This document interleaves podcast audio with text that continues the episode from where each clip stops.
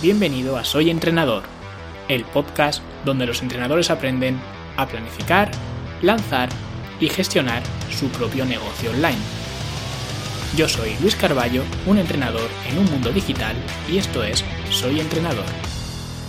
Bienvenidos a este segundo episodio de Soy Entrenador, donde hoy estaremos hablando de certificaciones, hablaremos eh, de cómo se puede estar eh, certificado sin estar realmente cualificado, hablaremos también de la titulitis, muy común sobre todo en España, también de la rabia contenida de muchos entrenadores eh, que están certificados hacia aquellos que no lo están, ¿no? Y de la verdadera importancia que tiene la formación. Así que vamos allá. Y bien, este tema de la formación me ha parecido bastante interesante, sobre todo desde que hace ya, pues eh, quizás un par de años estuve en un eh, cumpleaños de un amigo mío, en el cumpleaños de Víctor, y en ese cumpleaños pues coincidí con eh, un amigo suyo que hasta ese momento pues yo no lo conocía, y era un chico que estaba estudiando TAFAD. TAFAD es pues esta formación profesional de las actividades deportivas, ¿no? Y estaba encantadísimo con eh, esta eh, formación, ¿vale? Decía que con esta formación, con este título de TAFAD, pues podía ser lo que tú quisieras en cuanto al mundo laboral y en cuanto al mundo laboral que tuviera que ver con la actividad física y el deporte. Podría ser pues socorrista, podría ser monitor de sala, podría ser entrenador de fútbol, monitor de esquí, ¿vale? Que esto eh, realmente a nivel de currículum, cuando pues te están vendiendo esa formación profesional, pues está muy bien. Pero sobre todo cuando dijo esto de monitor de esquí, pues se me subieron un poco las cejas como a eh, Carlos eh, Sobera. Más que nada porque, bueno, él y yo vivimos en un, en un sitio, en un lugar donde ver nieve es algo bastante extraordinario. No estamos acostumbrados a ver nieve salvo en los crismas de Navidad y en las películas y poco más. Y que me dijera pues que con esa formación sin haberse puesto un esquí en su vida, eh, podría ser monitor de esquí, pues eh, a mí me pilló un poco con escepticismo, ¿no? Así que eh, parecía que podría ser con esta formación, con este título, podría ser casi astronauta si quisieras, ¿no? Y yo me imaginaba pues a alguien que se haya criado, por ejemplo, en, en la sierra, esquiando pues todos los fines de semana, como seguramente pues habrá mucha gente, muchos chicos, muchos hombres o mujeres que se hayan formado o que se hayan criado pues en ámbitos donde la nieve pues es más usual, es algo pues bastante cotidiano y están acostumbrados a hacer deportes de nieve. Y luego me imagino pues a este chico con su título de Tafad, cuando eh, pues por fin lo, eh, lo tuviera, cuando se certificara en Tafad, pues yendo a pedir un trabajo como entrenador de esquí y por un lado, imaginaos, eh, por ejemplo, que vosotros sois pues los eh, dueños, los propietarios de esas instalaciones donde se imparten eh, clases de, esquí. Y por un lado te llega pues una persona que no está certificada, como esta persona de ejemplo que he dicho, que se ha criado en, en la sierra con un dominio y una experiencia bestial en la habilidad, que en este caso sería pues esquiar. Y por otro lado tenemos a este chico que no ha visto la nieve nunca y que, como digo, pues solo la ve en, los crismas de Navidad, pero te viene con este título de Tafad. ¿A quién coges? Y esto es eh, más que nada porque pues todos vosotros eh, sabréis a quién escoger. No me voy a molestar ni siquiera en decir a quién estáis pensando que cogeríais si ese eh, pues recinto, si esa instalación fuera vuestra, porque todos nosotros sabríamos a quién escogeríamos, ¿vale? Y esto es porque estar certificado no significa necesariamente estar cualificado. Y esto es muy importante porque en España principalmente se lleva mucho esto de la titulitis, de que si yo tengo un título se supone que me merezco que alguien me pague para eh, pues eh, prestarle mis servicios o venderle mis bienes o lo que sea, ¿no? Al final parece que el título que tú tengas es una excusa, es eh, un derecho para el que pues el resto de tus clientes potenciales digamos tengan que contratarte a ti en lugar de contratar a otra persona porque hay mucha gente incluso que si no tienes una certificación pues oficial o una certificación específica vale te va a atacar si ve que tú sí tienes clientes y esa persona no. Pero en realidad esto eh, es envidia encubierta porque Muchas veces lo que pretenden eh, pues la gente que se eh, consigue sus certificaciones oficiales, que ahora veremos un poco lo que son estas certificaciones oficiales, pues si una persona tiene esa certificación oficial y tú no la tienes, se supone que eh, pues eh, para esa persona que sí tiene esa certificación oficial, la otra persona que no la tiene no tiene derecho a eh, pues impartir sus servicios, cuando al final todo esto se reduce en, la ley básica de oferta y demanda. Al final si yo ofrezco mis servicios y hay alguien que quiera contratar o comprar esos servicios, tenga o no certificación oficial, se va a llevar a cabo la, la, transacción. Esto es un principio económico eh, básico. Entonces, eh, lo que mucha gente, y hablo en específico de entrenadores, porque es algo que lo he visto mucho, eh, si un entrenador tiene una titulación X y otro entrenador no la tiene, el que tiene la titulación X lo que pretende es que se vete, que el gobierno, digamos, intervenga para que la otra persona no pueda ejercer, porque decimos que esto es intrusismo profesional. Pero al final, para mí el intrusismo profesional es eh, cuando tú estás eh, aplicando pues una serie de servicios y no tienes las capacidades las cualificaciones para llevarlos a cabo, pero no las eh, certificaciones, porque al final seamos claros, si una persona pues se quiere ofrecer sus servicios como entrenador de cualquier rama, de cualquier ámbito, sin una formación específica, a eso lo denominamos intrusismo profesional. Pero si una persona no tiene trabajo, tiene que ganarse la vida de alguna forma y va pues a un bar a pedir trabajo como camarero, ¿eso no sería intrusismo profesional también hacia el sector de la hostelería? Porque en teoría tú no eres camarero, tú no te dedicas al sector de la hostelería. De hecho, es algo muy común, sobre todo en el mundo del espectáculo, cuando eh, salen las películas en Hollywood y, y, demás, ¿no? Que la gente pues se va a buscarse la vida como actor y la mayoría siempre, no sé si será un tópico o será real, pero todos empiezan como camareros. Entonces, eh, mi pregunta es, ¿no sería eso también una, eh, un intrusismo profesional hacia el sector de la hostelería? ¿Por qué sin eh, ser o sin tener formación específica de camarero puedes estar atendiendo una barra o atendiendo mesas? al final es lo mismo, lo único que hemos cambiado es pues el contexto, hemos cambiado el, sector, pero al final viene a ser lo mismo. Por eso a mí no me gusta eh, ligar mucho las certificaciones y las cualificaciones, porque he visto muchos casos donde estas no están relacionadas, no están unidas y no por estar más certificado estás necesariamente más cualificado. Así que ¿cuál es mi consejo? Mi consejo es que te formes todo lo que puedas, faltaría más, no estoy diciendo que no tengas que formarte, sea cual sea el campo de eh, actuación, o sea cual sea tu, ámbito donde quieras eh, mejorar, pero nunca dejes de lado la formación práctica, porque al final la formación eh, práctica es la que te va a llevar a destacar, la que te va a llevar a ser mejor profesional, ¿vale? Te puedo asegurar que yo en lo personal he aprendido mucho más en el poco tiempo que pueda llevar dirigiendo mi empresa o a mí mismo que en los cinco años que estudié la licenciatura de Administración de, Empresas, que para quien no lo sepa, pues es mi formación eh, básica, digamos, o mi eh, núcleo de, formación o mi formación en la, universidad académica, ¿no? Siempre aprendes muchísimo más eh, con la práctica y en cuanto a nivel de entrenamiento, yo soy entrenador personal por la Federación Europea de Fitness y Pilates,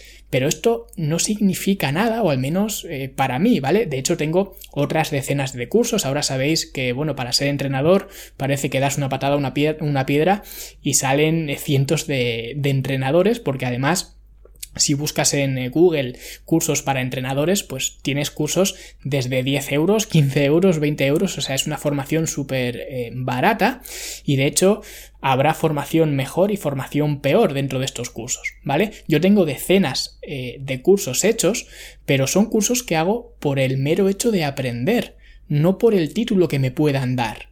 Porque al final, como ya os estaréis dando cuenta, yo no creo en esta eh, titulitis. Yo eh, soy consciente de que estar certificado no es necesariamente estar eh, cualificado, como ya he dicho antes, ¿vale? Entiendo que no es la situación de todo el mundo, porque realmente a nivel del entrenamiento deportivo, solamente existen dos titulaciones que son oficiales para poder trabajar, que serían TAFAD, que era la que estaba haciendo este chico, e INEF, que sería un poco la versión de TAFAD, pero en versión eh, carrera universitaria, ¿no? Así que si quieres trabajar para otra persona, si quieres ir a un gimnasio a echar un currículum, si quieres ir a un centro deportivo o a lo que sea, en el sector del mundo del fitness, ya digo, habrá muchos entrenadores que me estén escuchando que no pertenezcan a este sector, pero si tú quieres eh, trabajar en un eh, gimnasio como monitor o lo que sea, pues solamente tienes estas dos opciones, ¿vale? Y son eh, las que tenéis que tomar si queréis trabajar para otra persona, porque si no directamente no os van a contratar. Pero esto, ya digo, no es porque si no lo tengas no puedas trabajar, no estés cualificado. Es porque simplemente por el hecho de filtrar, las empresas filtran directamente por quién tiene el título y quién no. Y al final, pues de la gente que tiene ese título, o estos dos eh, títulos que son los que se consideran eh, oficiales, pues de esa gente elegirán supuestamente a los mejor cualificados. ¿Vale? Pero digamos que tener ese título es lo que te hace eh, pues filtrar mejor. Pero a nivel de capacitaciones, no te están diciendo que una persona con TAFAD o con INEF sea mejor, en este caso, como he dicho antes en el ejemplo, mejor monitor de esquí, porque no tiene nada que ver. ¿Vale? Digamos que son formaciones muy genéricas y que al final te enseñan muchas cosas y que puedes aprender mucho. Yo tengo muchos eh, conocidos, muchos amigos que han estudiado pues eh, TAFAD, han estudiado INEF y saben mucho de todo, pero es al final, como dice mi madre, ¿no? Aprendiz de todo y maestro de nada porque al final yo conozco y hablo de, lo que pues eh, está más dentro de mi sector, el mundo del, fitness, del entrenamiento en el gimnasio, y conozco a muchísima gente que ha estudiado INEF, ¿vale? Por ir al nivel más superior, a nivel universitario, y que no saben cómo entrenar, que les han dado pues, eh, pues muchos conocimientos teóricos, algunos prácticos y de hecho no tantos conocimientos teóricos, pero saben más o menos, no es como oyen campanas pero no saben dónde, porque no es algo que les haya interesado nunca, a lo mejor les interesa más eh, pues la práctica deportiva del fútbol o del baloncesto o de lo que sea, y realmente el gimnasio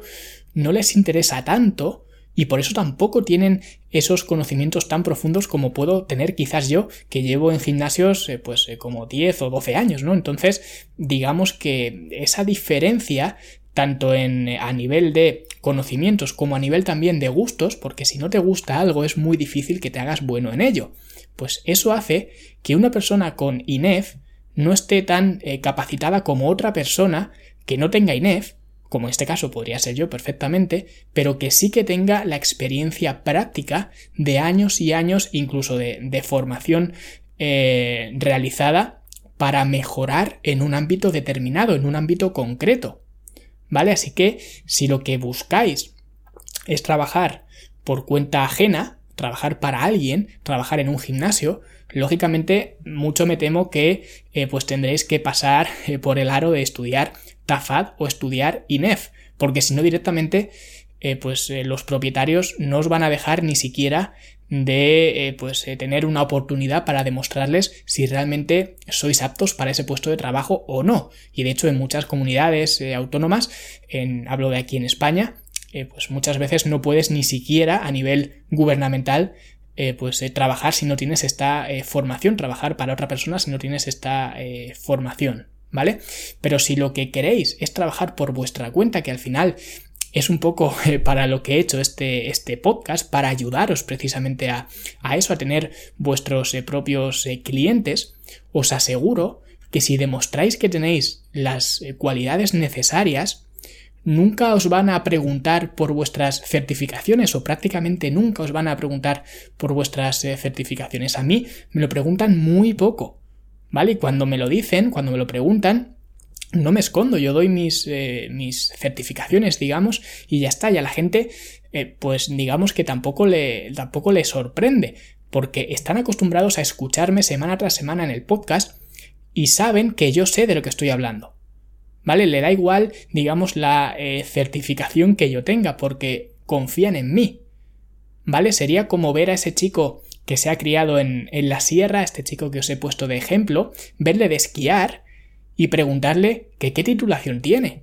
Eso no lo hace nadie, ¿vale? Todo el mundo lo ve de esquiar, lo ve de esquiar eh, perfectamente a la perfección y sabe que esquía de puta madre y no necesita ninguna entidad que le acredite que sabe esquiar, porque al final las certificaciones no son más que esto, son entidades, instituciones que acreditan, que firman, que sellan que tú tienes unos ciertos conocimientos estándar, ¿vale? Porque al final Básicamente la formación reglada se basa en eso, en que toda la gente que entre por una puerta salga por otra puerta con los mismos conocimientos, ¿vale? Son conocimientos estándares. Entonces realmente no sobresale nadie. Al final el que sobresale es precisamente el que estoy hablando, el que tiene ese interés, el que tiene esa intención de mejorar y se forma por su cuenta independientemente del título que le vayan a dar, la gente que tiene pasión verdadera por, por algún tema en, en concreto. ¿Vale? Entonces, como digo, esta persona que sabe esquiar estupendamente no necesita de ninguna otra entidad que le acredite que sabe esquiar, ¿vale? Porque cualquiera lo puede ver. Por eso mismo, la formación que consigáis, porque como he dicho antes, no estoy diciendo que no haya que formarse, estoy diciendo que la formación que escojáis cualquiera de vosotros, sobre todo eh, si me estáis escuchando gente más, eh, más joven que está pues en esa etapa de decidir qué es lo que va a hacer un poco con, eh, con su vida, hacia dónde va a orientar su, su futuro, para mí al menos, y ya digo, este es un consejo no solicitado, pero al menos es mi, mi opinión, la formación tienes que verla como algo que pueda aportarte a ti, algo que pueda hacerte mejor profesional en lugar de pensar en vale para trabajar, que eso es una de las cosas que mucha gente cuando se publicitan eh, numerosos cursos, sobre todo pues eh, cuando hacen tácticas publicitarias en Facebook, por ejemplo, a mí me salen muchísimos cursos eh, como publicidad para apuntarte y muchas veces voy a mirar los comentarios y la mayoría de la gente en los comentarios lo que pregunta ¿pero esto vale para trabajar? ¿Qué certificación tiene esto?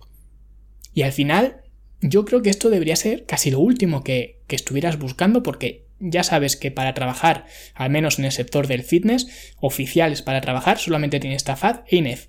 Todo lo demás no te vale, digamos, para eh, trabajar de forma oficial o de la mano del eh, gobierno. ¿Vale? Entonces, lo que tienes que hacer en lugar de pensar en vale para trabajar es mirar los contenidos del curso y ver si esos contenidos te van a hacer mejor profesional.